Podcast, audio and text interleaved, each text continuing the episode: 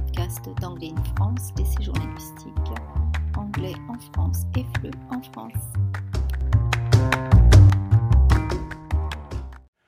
Bon après-midi, euh, je suis encore moi, Nixon. Euh, bon après-midi avec ce troisième épisode de le podcast Anglais en France.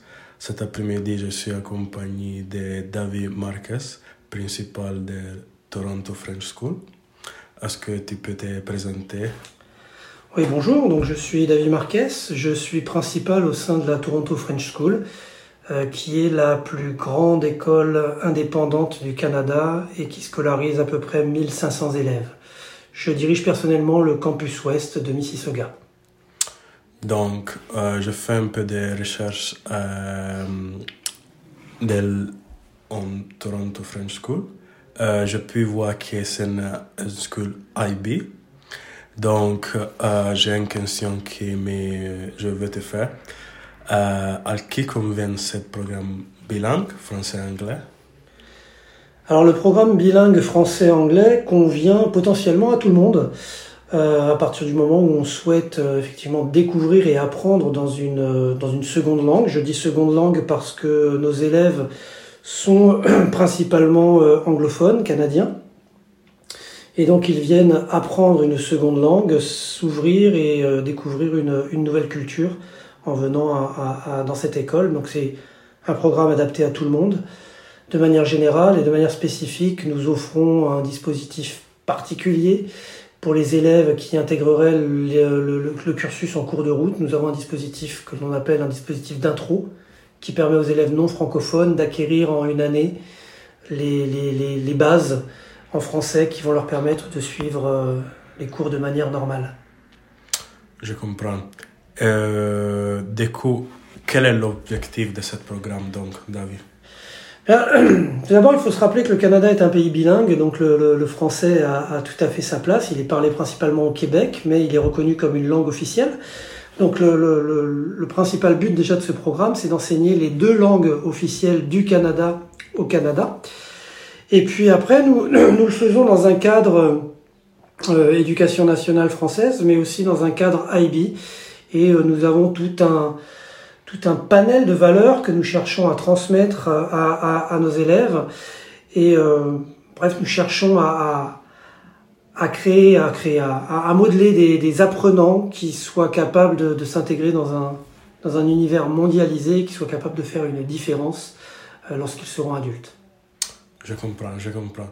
Mais est-ce que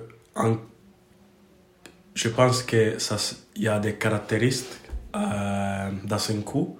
Donc, par exemple, je suis italien, mais ça peut être euh, quelqu'un d'un autre. Euh, est-ce que tu peux résumer euh, en trois points ou bien les caractéristiques principales de ce cours pour quelqu'un qui veut... Alors, la, la philosophie de l'IB, euh, elle promeut déjà la, la collaboration mhm. euh, parce que ben, nous sommes dans un monde où il est essentiel de collaborer, spécialement lorsque l'on arrive dans un milieu professionnel. Donc le, le, le travail est, est, est, construit autour de cette collaboration. Et il est aussi construit autour de, de ce qu'on appelle le profil de l'apprenant, euh, qui, est, qui, euh, qui, est un ensemble de dix qualités que l'on souhaite développer chez, chez nos élèves. Et euh, une des qualités, euh, une de ces qualités essentielles, c'est la qualité qu'on va appeler l'aspect le, le, chercheur de l'élève.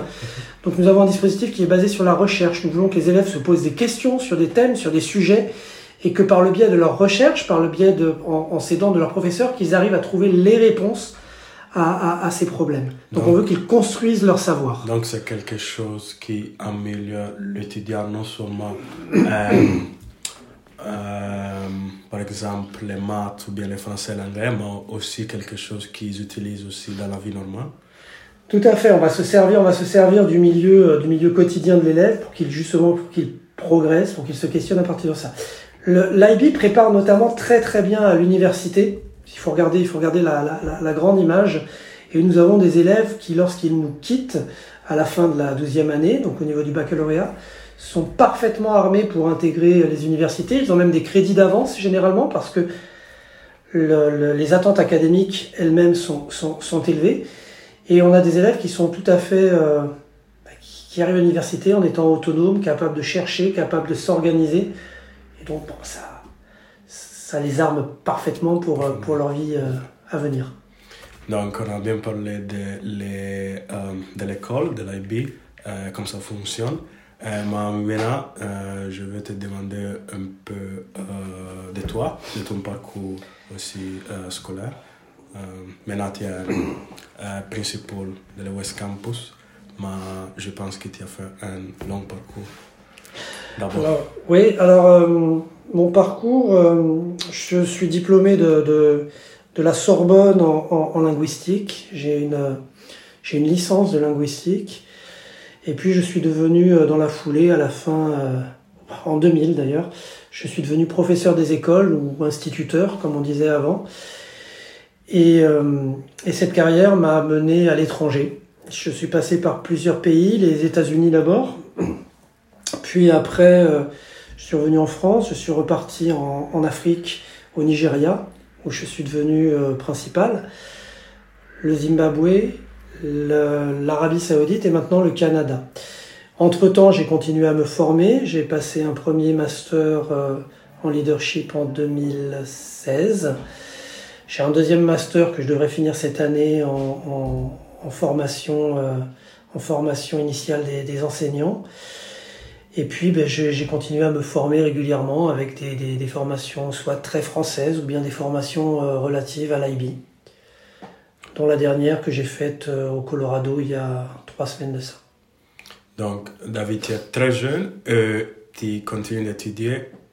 Est-ce que, euh, combien c'est important la formation, continuer de se former?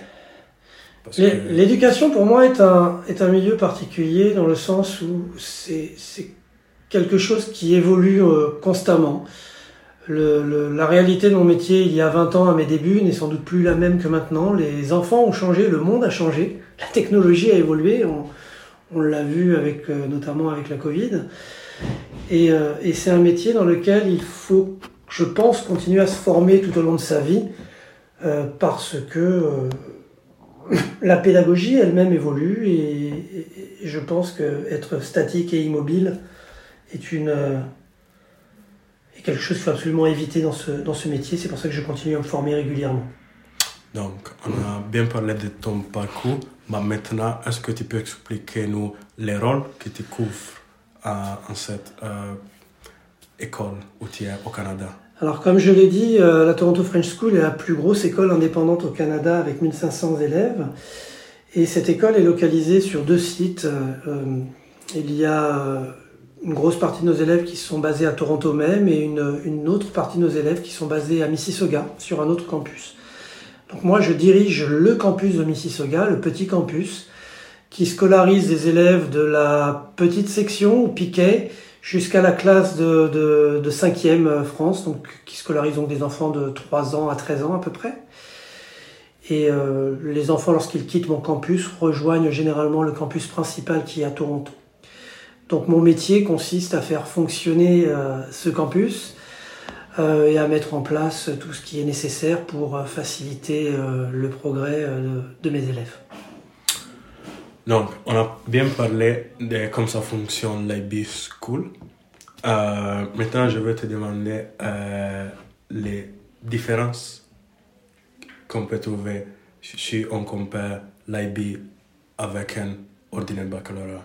Donc, je pense la langue, ouais, mais Alors oui, l'IB est un diplôme qui, euh, qui effectivement chez nous euh, va, va être bilingue pour la plupart de nos élèves. Donc les, les, les élèves en 12e année vont, vont avoir des matières à passer en français, d'autres à passer en anglais. Ça reste assez flexible, c'est selon, euh, selon le profil des élèves et puis finalement leurs envies pour plus tard, parce qu'il faut que ça serve. Et, euh, et encore une fois, l'IB va être vraiment centré sur développer les les compétences de l'élève. On va aller au-delà de l'académique. L'académique est important hein, et le, niveau est, très élevé, mais on veut vraiment former, modeler les esprits et les remplir. C'est peut-être ça la, grande différence. On cherche davantage à modeler, à former des apprenants et des futurs citoyens euh, plutôt que seulement les, les, instruire et leur remplir la tête de savoir essentiels. Je comprends, je comprends. Donc, merci beaucoup, David, euh, pour cette euh, conversation très intéressante et bonne chance avec ton futur. Eh bien, merci beaucoup et euh, merci à tous les auditeurs. Merci d'avoir écouté cet épisode de podcast jusqu'au bout. Si vous souhaitez nous poser des questions sur le sujet ou simplement suivre les actualités d'Anglais in France, je vous invite à nous rejoindre sur le site AIF, sur Instagram sur LinkedIn par exemple. Plaisir de vous retrouver sur notre chaîne.